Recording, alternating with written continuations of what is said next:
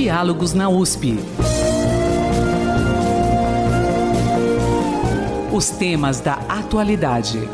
A apresentação: Marcelo Hollenberg. Bom dia. A pandemia do novo coronavírus faz cada vez mais vítimas mundo afora, e principalmente no Brasil, com quase duas mil mortes por dia. Em meio a várias discussões que envolvem o caos na saúde, o calendário de vacinação, a restrição de circulação nas cidades e a postura dos governantes, uma, um tema deve ser discutido a fundo: o retorno ou não às escolas. As aulas presenciais devem voltar? De que forma? O melhor para ser feito nesse momento é manter a educação remota, à distância. O governo de São Paulo, por exemplo, colocou todo o estado na fase vermelha até o dia 19. Justamente para discutir esse tema, o Diálogos na USP recebe aqui na Rádio USP e também pelo YouTube os professores Renato Janine Ribeiro, ex-ministro da Educação no governo Dilma Rousseff e professor de Ética e Filosofia Política da Faculdade de Filosofia, Letras e Ciências Humanas da USP, e Vinícius de Macedo Santos, professor de Metodologia de Ensino e Educação Comparada da Faculdade Faculdade de Educação na USP. Professores, bom dia, muito obrigado por ter-os aqui conosco, é um prazer ter-os aqui. Bom dia, Marcelo, bom dia, Vinícius. Bom dia, bom dia, Marcelo, bom dia, Renato, bom dia, ouvintes. Bom dia, bom dia, ótimo ter-os aqui. Vamos começar porque é um assunto que é preocupante mas para todos nós. E eu queria começar com o professor Vinícius, depois passar para o professor Renato. Professores, com superlotação de hospitais, com o Estado em fase vermelha, com a situação que está o país, é correto falarmos em volta às aulas presenciais? O que você acha, professor Vinícius? Pois é, Marcelo, vamos lá. Né? Quer dizer, a, a situação, ela, nós estamos diante de uma situação é, dramática né, para a sociedade brasileira e dramática para a educação brasileira, não hoje, mas desde março do ano passado, sem falar nas crises pregressas né, que a própria educação vive no país. Né. Então, esse momento de discutir é, a questão do retorno às atividades, né, ele quer dizer, é da maior importância, não só porque revela né, um atraso nessa discussão, tá certo? Porque nós estamos discutindo é, a, o retorno no pior momento da pandemia, tá? onde nos parece que, que houve um fracasso né, em todos os processos de contenção, de isolamento, tá certo? E como é brava a crise na escola, nós ficamos, isso, isso também é um, é um certo sentimento de culpa da sociedade, né? em relação ao retorno às atividades pelos efeitos que tem sobre as crianças, sobretudo, né? um, um, um, um período tão longo de, de de ausência da escola. Né? Nós sabemos que a realidade brasileira, né, sobretudo com a população da, da, da educação pública, né, a luta pela sobrevivência, é, em geral, em períodos de férias longos ou em períodos de, de greve, né, ela, a, a luta pela sobrevivência absorve essas crianças, afastando-as da, da escola, porque há necessidade de de participar de atividades que garantam o sustento da família. Entende? Então, esse vínculo, embora haja a obrigatoriedade da educação, ele é muito ele é muito tênue, ele é muito frouxo, vamos dizer assim, porque a, as contingências sociais são, são determinantes, tá certo? Por outro lado, é, Marcelo, é da maior importância discutir, espero que tenhamos condições de desenvolver e colocar os, os reais motivos, né, da questão da, da crise na educação na pandemia, né? mas eu digo que é oportuno discutir essa questão né, no momento em que é, nós comemoramos este ano o centenário do, do professor Paulo Freire, né? quer dizer, nós temos uma, quer dizer, uma obrigação de, de ter uma consideração com o nosso patrono e, e discutir educação é, é, é homenageá-lo, é referenciá-lo, tá certo? Porque sabemos que no seu pensamento, como de muitos outros educadores do país, e, e nós concordamos, né, a educação está aí como um projeto associado a um projeto de país, a um projeto de desenvolvimento de país, a um projeto civilizatório da, da, da humanidade, da sociedade brasileira, tá certo? Como a educação pública forte né, e como um direito de todos, tá certo? Quer dizer, ligado a, ao fortalecimento da, da, da democracia, ligada à emancipação do, do, da, da, sociedade, etc. Tá? Então, todas essas ideias estão presentes aqui, tá certo? Então, discutir a questão do retorno não é só meramente fecha ou abre escolas, tá certo? Mas é preciso examinar o que estamos fazendo, que condições estão sendo criadas, e essa discussão está atrasada em pelo menos um ano, entendeu? Em relação às reais condições necessárias para para, é, para tratar a educação. Exemplos não nos faltam, entende? Basta olhar como diferentes países têm tratado essa questão, né? Por isso que nós estamos aqui entre né, entre dois fogos, né, que é, quer dizer, a, a, a enorme falta que a escola faz para as crianças, tá certo? E a necessidade de preservar a vida, de defender a vida. Nós estamos nesse dilema, eu vou passar a palavra adiante e a gente retoma na vamos retomar sim. Não, perfeito. Professor Renato, queria trazer para o senhor isso e, e, trazer algumas expressões que o senhor Vinícius colocou, que são muito importantes. Ele falou de situação dramática, de atraso na, na discussão e de fracasso. É isso mesmo, quer dizer, vivemos essa situação e é o momento, como eu coloquei no começo, é o momento de discutirmos volta às aulas ou não, ou a discussão sobre educação ela é muito mais aprofundada do que isso. É muito além. Bom, nós estamos diante do que eh, filosoficamente se chama de um dilema. Um dilema é uma situação em que você tem uma escolha difícil. Não é simplesmente uma escolha, é uma escolha muito difícil. E é muito difícil por quê? Porque os dois polos da escolha ou têm ambos qualidades ou têm ambos defeitos, e qualidades grandes ou defeitos uh, clamorosos. Então, nós temos uma situação em que, por um lado, um ano sem aulas presenciais, uh, sobretudo para as crianças menores, uh, impacta severamente a sua socialização. Então, o papel, um dos papéis fundamentais da escola é o de socializar Claro que a escola tem uh, importância na formação de competências, na transmissão de, de conhecimentos, etc. Mas, uh, sobretudo para no, na educação uh, até os, vamos dizer, 14, talvez 17 anos, uh, na obrigatoriedade, a escola está preparando a pessoa para o convívio com outras pessoas, para uh, conhecer as riquezas que você tem do conhecimento com outro e também aprender os seus limites. O professor coloca limites na criança, mas as outras crianças também colocam limites. As pessoas aprendem a conviver. E é esse, por sinal, é o defeito de, um, de algo que está na plataforma do atual presidente da República, que é o homeschooling que tem apoiadores dele que defendem a ideia de que você possa educar o filho em casa. Curiosamente, ao mesmo tempo que eles defendem o homeschooling, eles não querem, uh, eles querem a volta, às, a, a volta às aulas de maneira precipitada. Então, primeiro ponto, a escola é muito importante, a educação é muito importante, faz falta sim. O segundo ponto é, estamos no meio de uma chacina. Estamos vendo gente morrer numa dimensão que nunca houve. Os últimos dias uh, venceram todos os limites, todos os, o, o, o, teto de mortos que tínhamos no Brasil. Estamos aproximando de 2 mil por dia e há pessoas especulando com 3 mil. Existe a, a, a, visivelmente a situação está fora de controle. E está fora de controle, temos que dizer, devido à incompetência do governo federal. Incompetência, alguns acham até que é, que é algo deliberado, acho difícil ser deliberado isso, mas é uma incompetência clara. Quer dizer, um governo que, que é um presidente que fala contra todas as medidas de saúde que são recomendadas no resto do mundo.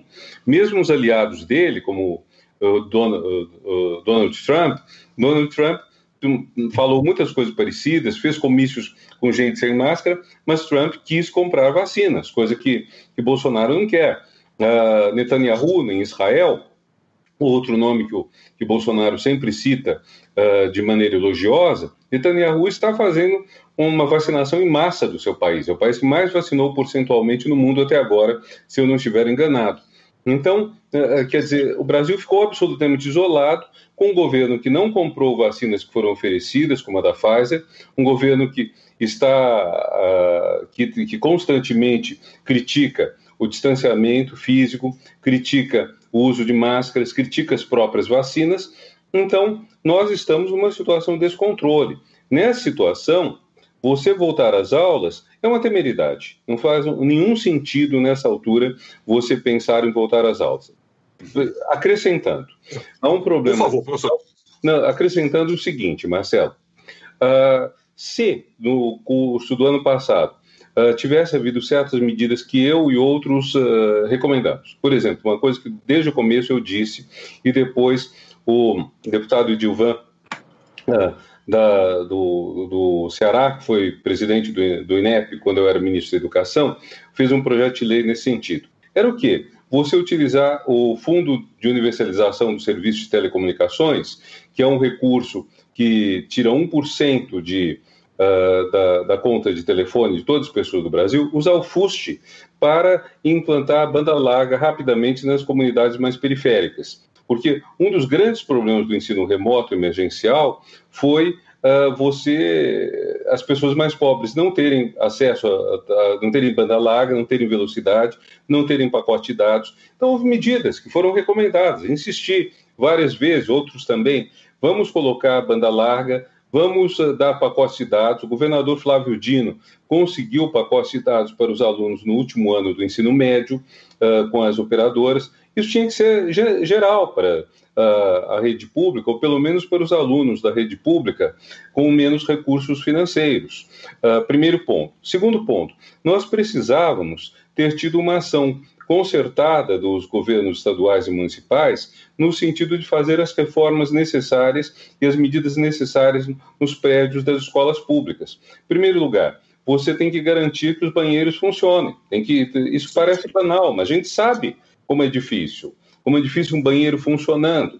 Na, na nossa própria universidade, nem sempre você tem um banheiro com uh, tudo funcionando, com sabonete líquido, com papel para secar as mãos, papel higiênico, nem sempre você tem. Nas escolas públicas, a situação às vezes é calamitosa. Ora, no momento que você precisa de uma higiene absoluta, você precisa passar álcool, e não é qualquer álcool, álcool 70%, você uh, precisaria ter isso garantido. Houve essas reformas? Que eu saiba, não. As informações que eu tenho são de que não. Uh, foram reformadas as janelas para que as janelas abram à altura das crianças e não fiquem no teto.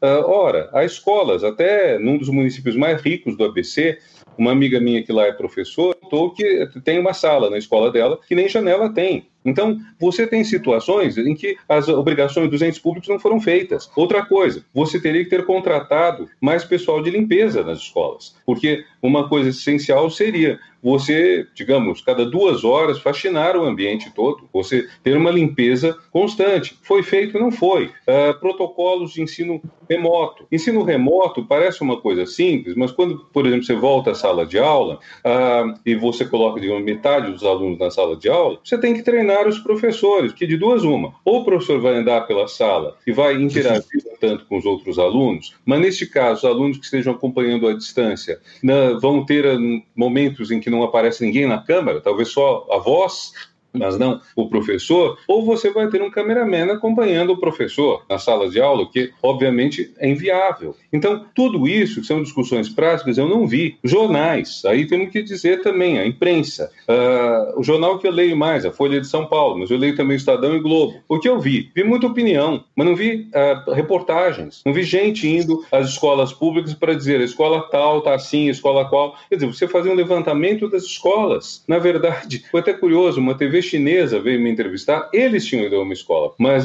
eu não vi os jornais que eu leio, Folha, Estado, irem a escolas públicas e dizerem a situação está assim ou assado. E as informações que me chegam, que são obviamente descosturadas, eu não posso saber qual a dimensão, mas são desse tipo. No bairro em que eu moro, que é um bairro de classe média, um bairro que não é um bairro pobre, é aclimação na cidade de São Paulo, na aclimação eu tenho duas escolas públicas a menos de um quilômetro de casa. Das vezes que eu passei perto, das vezes que eu perguntei a pessoas que, moram, que trabalham ali perto, ninguém me contou que tenha havido reformas, que tenha havido cuidados, cuidados necessários. Então, eu penso que há uma situação, para concluir essa, essa primeira intervenção, há uma situação Sim.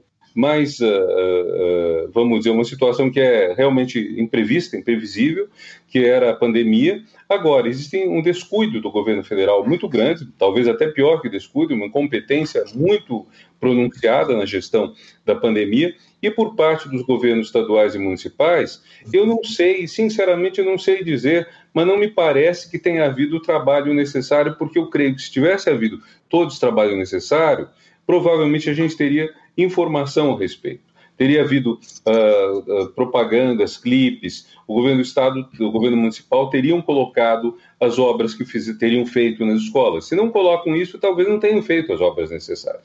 É isso. Então, não, perfeito, professor Vinícius. Não, perfeito, a terceira é exatamente isso. agora as aulas. É, claro, perfeito, professor Renato, desculpe ter cortado o senhor. E, professor Vinícius, porque o professor Renato falou, quer dizer, eu só tinha comentado antes, a questão é mais de fundo ainda, é estrutural, né? É, mais... é só voltar ou não voltar. O secretário de Saúde de São Paulo disse que o problema não é volta às aulas, é a circulação de pessoas. Mas como é que você volta às aulas sem circular?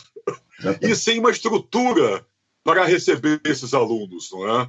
é a discussão é muito mais complexa do que simplesmente voltar ou não voltar, na é verdade? A, a, a discussão ela está ela tá atrasada, vamos dizer assim, nós estamos no, no, no, na boca do, do caldeirão, entendeu? Porque a situação chegou a um ponto tal e o, e, as, e o que foi feito antes não foi suficiente. Né? Quer dizer, nós temos dívidas seríssimas com a, com a escola pública anteriores à pandemia, né, em relação a condições materiais das escolas, em relação a salários, em relação à formação de professores, em relação a, enfim, a, a, a equipamentos, né, a tecnologias, etc. Certo? Então, quer dizer, se sobrepôs a essa crise uma calamidade, entendeu? Que requeriria, quer dizer, cadê o professor Janine falou de propostas de banda larga, quer dizer, cadê as, os parceiros do Estado, os parceiros que se, que se dizem preocupados com a educação, que não ofereceram, é, junto com o Estado, um, um, uma, uma banda larga para essas escolas, para os alunos, equipamentos. Né? Eu não tenho exatamente o dado de, de, de alunos que não conseguiram ter acesso às, às tecnologias, tá certo? Mas é um número expressivo. Eu lembro de um colega de Goiás, onde a secretaria adotou políticas e plataformas é, a frequência era, quer dizer, o acesso era da ordem de 40%, ou seja, tem 60% de, de estudantes fora, mas é dessa, dessa magnitude. E sabemos que a tecnologia, o trabalho remoto, ele não é a solução, né? Porque a escola não é a distância, né? E são paliativos, né? São necessidades de interações numa situação de, de, de afastamento absoluto. Então, é uma forma, é, um, é, uma, é uma necessidade, e os professores não estão preparados para isso. Né? Então, tudo isso são fatores que se somam né, e dificultam é, essas, essas condições, tá certo? E sem falar né, no, no, na questão da contaminação, né? Quer dizer, recentemente eu tenho acompanhado aqui os sites das entidades profissionais de professores, né? Quer dizer, são mais quase 2 mil casos, né? Em 800 e poucas escolas, tá? Quer dizer, mesmo em escolas particulares que acabam por ser um universo menor, né, e particular mesmo privado, acaba tendo melhores condições, mas mesmo assim a, a contaminação não, não tem sido evitada, tá certo? Entre entre é, pessoas da equipe escolar. Então, quer dizer, o cuidado com essas pessoas, né, na, na questão de realização de exames, de vacinação, é da, é, é da maior importância. Então, sem essas condições, né, é, como você falou, é uma, o que você vai promover é uma circulação de pessoas, ainda que os alunos vão na escola por buscar merenda ou por, por outras razões, quer dizer, você tem uma circulação de, de pessoas né, em condições também que não foram tratadas, de transporte público, etc., que não foram adequadamente tratadas, e essas pessoas estão expostas né, a se contaminarem, a contaminarem suas famílias, tá certo? Então, Quer dizer, a, a, o, a expressão né, do, do, da, da, da dificuldade, ela, ela se, se maximizou né, de, um, de uma ordem tal que nós temos. Então, veja, essa, essa questão da pandemia nos atinge, eu estou falando aqui na primeira pessoa do singular também, né, me atinge como cidadão, entende, por causa desta da gente não ter um projeto sólido de escola, entende, que se possa confiar que o investimento seja natural, e continuado. Tá? E as pessoas são excluídas da escola. Você tem um processo de, de, de aumento da desigualdade. Né? E ela nos atinge, atinge a mim também, como um professor de uma faculdade de educação, nesse momento, né? que também estamos trabalhando de modo remoto, talvez em condições mais favoráveis, porque é um universo mais, sei lá, que tem outras condições, né, e menor, né? Mas nós estamos formando os professores que vão, né, num futuro próximo, a médio prazo, vão trabalhar com essas crianças, vão lidar com um enorme abismo, com um enorme buraco que se criou com a pandemia, entende? Então, veja, ela nos atinge de maneira horizontal, transversal, vertical, de todos os modos, certo?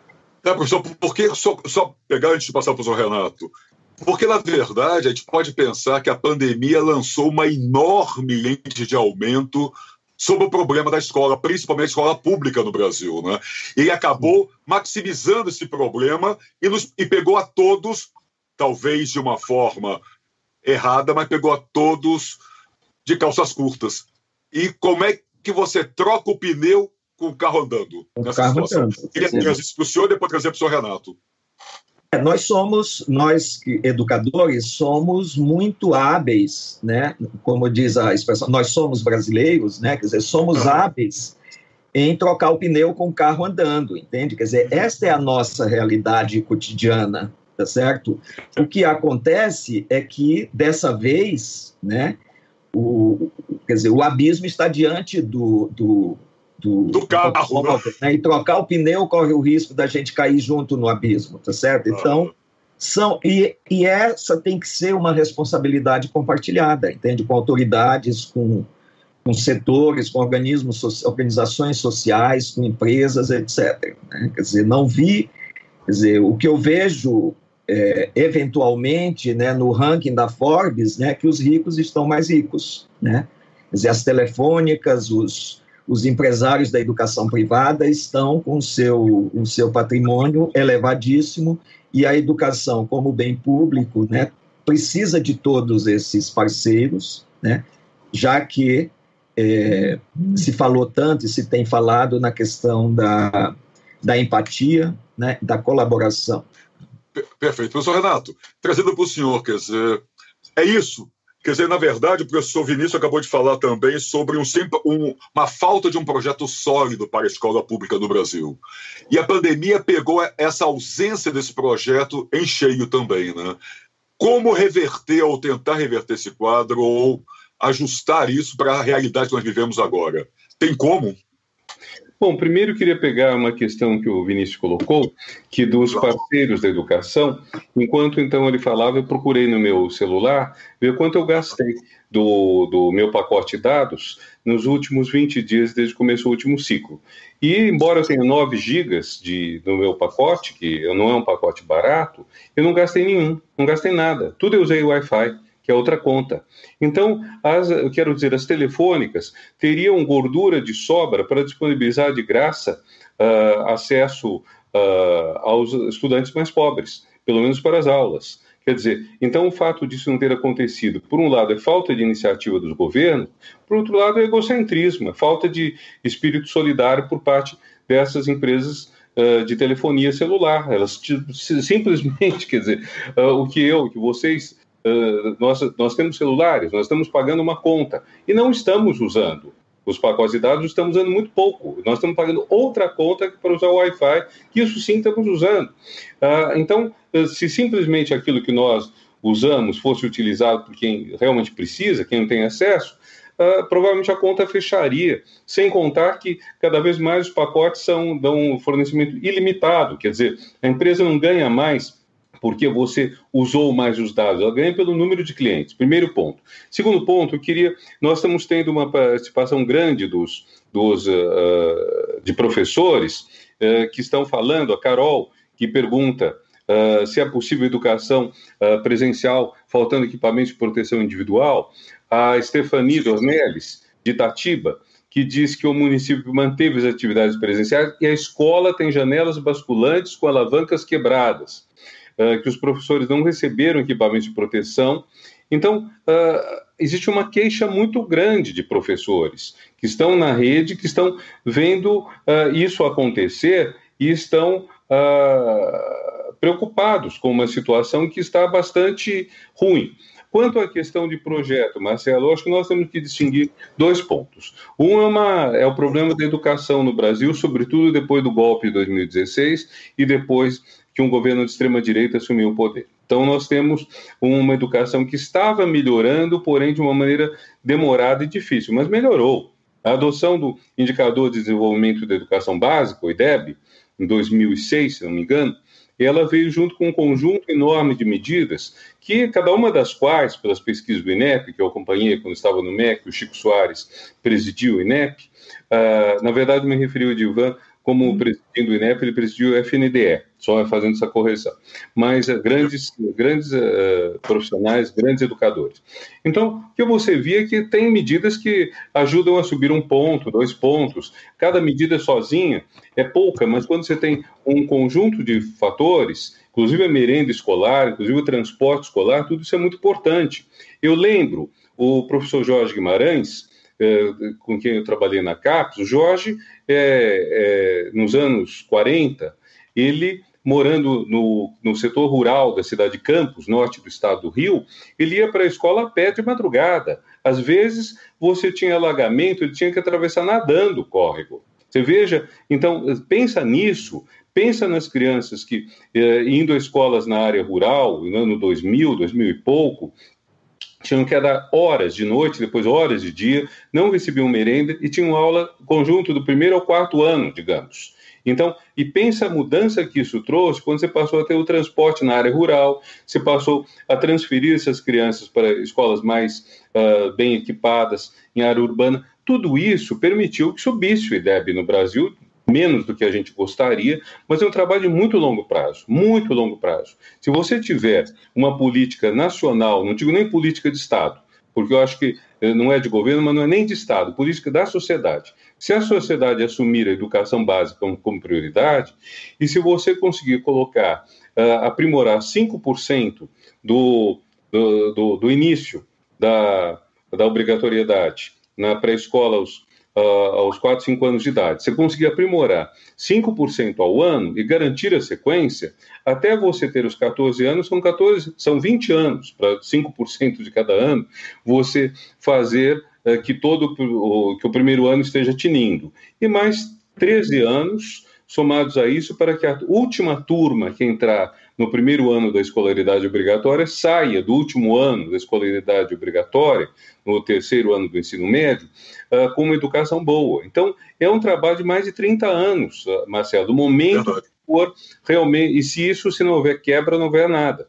O que tivemos? Nós tivemos uh, uma ruptura institucional, que foi muito complicada para o Brasil, quer dizer, ela indicou que o perdedor pode não aceitar o resultado das eleições e, e, derrubar no tapetão, e depois, o resultado disso, com todo, uh, toda a desmoralização da política que sucedeu, foi a eleição de um governo que rivaliza, que, enfim, consegue ser o mais inepto da nossa história e talvez o mais inepto do mundo atualmente. Um governo que uh, a gente vê as pessoas que ele escolhe para governar, uh, ele poderia ter escolhido uh, para o ministro da Educação Mozart, Mozart de Pernambuco, Mozart Neves, que é uma pessoa. Cotado, né, inclusive. Uma linha política mais conservadora do que a minha, mas que é uma pessoa que entende educação, comprometido com a educação e que uh, teria levado, quer dizer, você poderia dizer, uh, então você tem uma convergência de esforços, mesmo que haja divergências das políticas.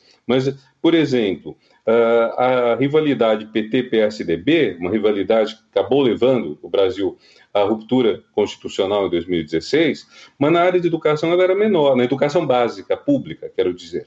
Uh, o PSDB sempre defendeu o ensino superior privado, ao contrário do, do PT. Mas o, o PSDB defendia uma educação básica, defendia, sim, acho que ainda defende, uma educação básica pública de qualidade. Então, é uma coisa que é, que é, que é interessante, uh, essa convergência, mesmo que os meios fossem diferentes, muitas divergências quanto aos meios, mas você tinha uh, a possibilidade de um país que, na alternância promovida por eleições livres, limpas, nessa alternância, uh, ele fosse caminhando no mesmo rumo, mesmo que, enfim, os meios fossem, uh, os meios se modificassem num caminho ou no outro. Isso é próprio da democracia. Você não pode achar que só é democracia quando seu partido ganha. Mas uh, depois nós tivemos uma ruptura, passamos a ter um, uma situação política em que não há mais essa preocupação com a, a enfim, com uma convergência de esforços no rumo uh, da melhoria da educação, porque não, simplesmente não há. Quer dizer, a gente vê esses dias a, a, a ação do MEC uh, dizendo aos professores universitários que não podem atacar o presidente da República, isso é um absurdo. Isso é realmente um absurdo. Não, não sei nem se na ditadura, nos, nos anos finais da ditadura, certamente isso não existia. Então, uh, nós estamos numa situação uh, muito preocupante em termos democráticos. O que restou de democracia no Brasil está sob séria ameaça. Então, tudo isso está, está convergindo. Então, nós temos um governo que não tem compromisso com a educação em nenhum dos seus níveis. Estamos aqui discutindo o retorno às aulas em meio à pandemia, com o professor Renato Genini Ribeiro, o professor Vinícius Macedo Santos, o professor ainda não conseguiu voltar aqui para a nossa conversa, mas o professor Renato está falando a questão da, da, da situação democrática do país e o quanto isso influencia também a questão da escola. A escola é um, é um processo, nós falamos lá no começo, um processo de socialização, sociabilidade dos alunos, afeta inclusive a, a, questão psicológica deles, a questão de afetos. Como isso pode ser revertido a partir de agora? Porque para trás a gente não tem mais como, como corrigir. Como, o que pode precisa ser feito, não pelo governo, necessariamente, deveria ser, mas para, pelas instituições que precisam e devem ajudar nesse processo? Olha, Marcelo, nós temos sempre que distinguir duas coisas. Uma é a crise atual. Nós temos uma pandemia que é uma coisa sem precedente desde o fim da Segunda Guerra Mundial. Com muita razão, a chanceler da Alemanha, a primeira-ministra Angela Merkel, disse que não havia nada tão ruim no mundo desde o fim da Segunda Guerra Mundial, desde o nazismo e seus aliados. De fato, nós estamos numa situação de isolamento de pessoas, de crise, de queda da economia, de uh, problemas emocionais, de atraso na educação, mas era inevitável. Uh, a comparação que muitos fazem com a gripe espanhola, nós não temos dados confiáveis, certos, seguros, mas a gripe espanhola calcula que tenha morrido talvez de 50 a 100 milhões de pessoas. Até o momento morreram 2 milhões de indivíduos em decorrência dessa doença, sendo que há um, uh, haveria um agravante para o nosso período, porque na, na, naquela época houve regiões do mundo que simplesmente não, não, não, tiveram, não foram afetadas pela gripe espanhola porque as comunicações eram muito mais limitadas. Por exemplo, os dados que a gente tem de morte no Brasil, que são algumas dezenas de milhares de pessoas, não, não são dados muito vultosos, já indicam que o Brasil, por estar afastado dos focos principais da gripe espanhola, padeceu menos, e esses dados são de São Paulo e Rio. Podem faltar dados do resto do país, que é provável, mas é também bem provável que a, a gripe espanhola tivesse afetado muito menos regiões com comunicações mais ralas. Hoje as comunicações se dão na velocidade quase da luz. Quer dizer, um mês e pouco depois da primeira morte na China, já tínhamos gente morrendo no Brasil. Então, uh, houve uma velocidade de contaminação? Houve.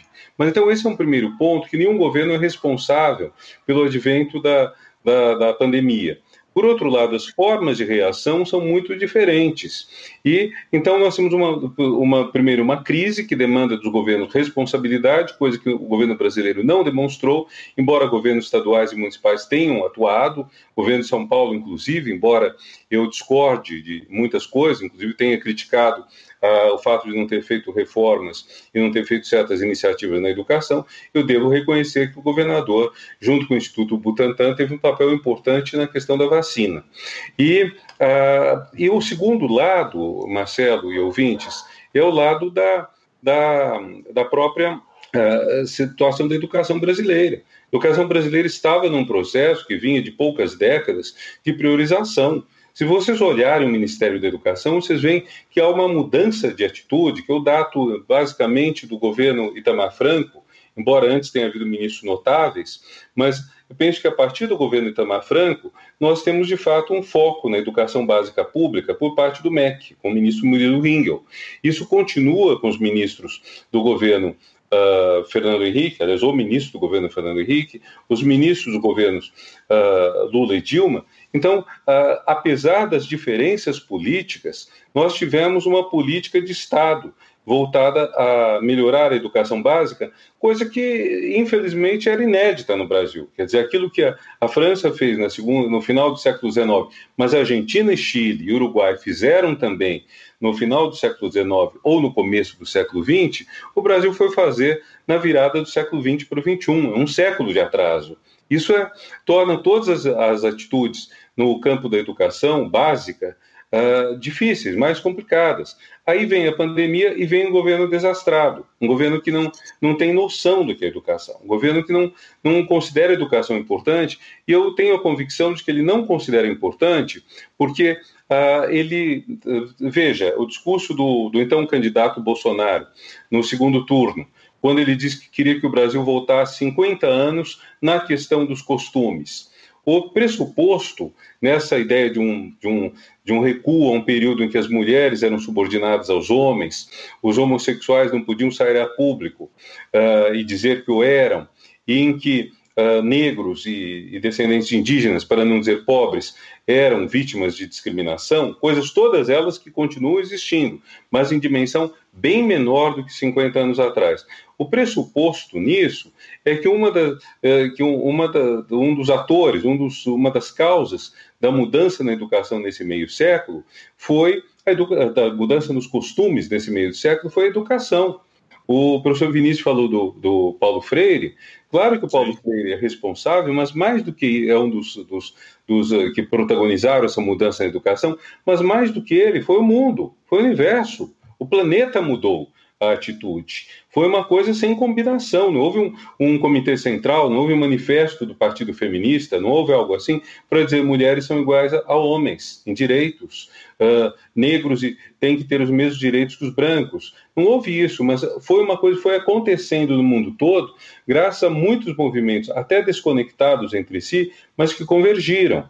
E tudo isso tem um papel muito importante na educação, tanto assim que o Ministério da Educação tinha na minha gestão e ficou foi suprimido pelo atual presidente uma secretaria da diversidade e inclusão que se preocupava por exemplo em incluir os uh, uh, que enfim tivessem por alguma razão, geralmente histórica, ou pode ser de outra natureza, uh, um, um, um, problema no aprendizado. Então, você tinha projetos de educação para quilombolas, projetos de educação para descendentes indígenas, mas também, é bom lembrar, a meta 4 do Plano Nacional de Educação fala de alunos excepcionalmente inteligentes. Eles também são uma minoria, eles também são discriminados para o aluno excepcionalmente inteligente, às vezes é muito difícil acompanhar uma sala de aula. Muito difícil, às vezes é insuportável.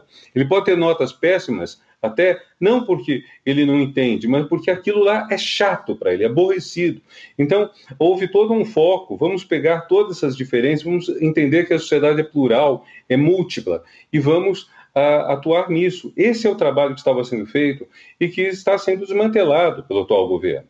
E para concluir, que eu acho que também talvez a gente esteja chegando ao nosso tempo, Marcelo, a, a questão de que o MEC deveria ter uma liderança, assim como o Ministério da Saúde. Nesse momento, no Brasil, os dois ministérios por excelência deviam ser o da Saúde, liderando o combate a, a, a Covid e o Ministério da Educação liderando a educação básica. Deveria, então, não dar ordens, porque não podem numa estrutura federal, a União não pode dar ordens aos estados e municípios, mas fazerem convergir a, as iniciativas. Eu lembro de reuniões do Conselho de Secretário de Educação, do CONSED, eu lembro dessas reuniões com o ministro, quase todo mês eles vinham se reunir com, comigo. Então, havia uma articulação, os partidos mais diferentes possíveis estavam lá, e todo mundo trabalhando juntos, um belo trabalho pela educação. Idem, um belo trabalho pela saúde que o Brasil fez. O SUS uh, conseguiu uh, funcionar, está conseguindo funcionar, apesar do subfinanciamento, apesar, inclusive, do ministro Mandetta, que teve uma atitude boa no tocante à Covid, mas o ministro Mandetta era contra o, o, programa do Mais Médicos, foi um programa que permitiu atender a muitas pessoas antes desatendidas no interior e que, é, é bom também lembrar, o Mais Médicos não é um programa do Ministério da Saúde apenas, ele é, sobretudo, um programa do Ministério da Educação. O Mais Médicos mudou o perfil das faculdades de educação no Brasil. Pela primeira vez, o Brasil passou a ter mais vagas para estudo de medicina nos, nos municípios do interior do que nos das capitais. Até 2015, eu acho, você tinha mais vagas para fazer medicina nas 27 capitais do Estado e Distrito Federal do que nos 5.550 municípios não capitais do Brasil. Então, isso, uma interiorização num país continente da, da formação médica, é muito importante. Tudo isso foi sendo combatido nos últimos dois anos. Então, é uma coisa muito preocupante o que a gente vive hoje muito preocupante e acredito que você perguntou o que, o que teríamos que fazer. Eu acho que os outros entes, os outros protagonistas da educação, como os da saúde, têm que trabalhar em conjunto. É mais ou menos isso, né? Uh, não sei se ainda cabe alguma pergunta. Não, cabe sim, cabe sim, professor. E eu queria trazer para o senhor, na verdade, o professor Vinícius não conseguiu voltar ainda, mas eu queria trazer para o senhor uma, uma fala dele, uma, uma expressão que ele usou, que nós temos dívidas seríssimas com a escola pública. Aí eu queria saber do senhor, em meio à pandemia, em meio a essa discussão, volta a aula ou não volta a aula, presencial ou não presencial, como a, a, as classes menos favorecidas acabam sofrendo. Dentro disso tudo, como se paga essa dívida? Tem como pagar? Isso ao longo do tempo, no curto prazo ou no, no médio prazo, tem como pagar essa dívida? E como o pagamento dessa dívida pode refletir diretamente para principalmente os alunos que não têm acesso a um pacote de dados alto, que, não, que precisam fazer aula remota, mas não tem como acompanhar. Tem como pensar nessas coisas todas juntas? Tem, tem que pensar e é possível pensar.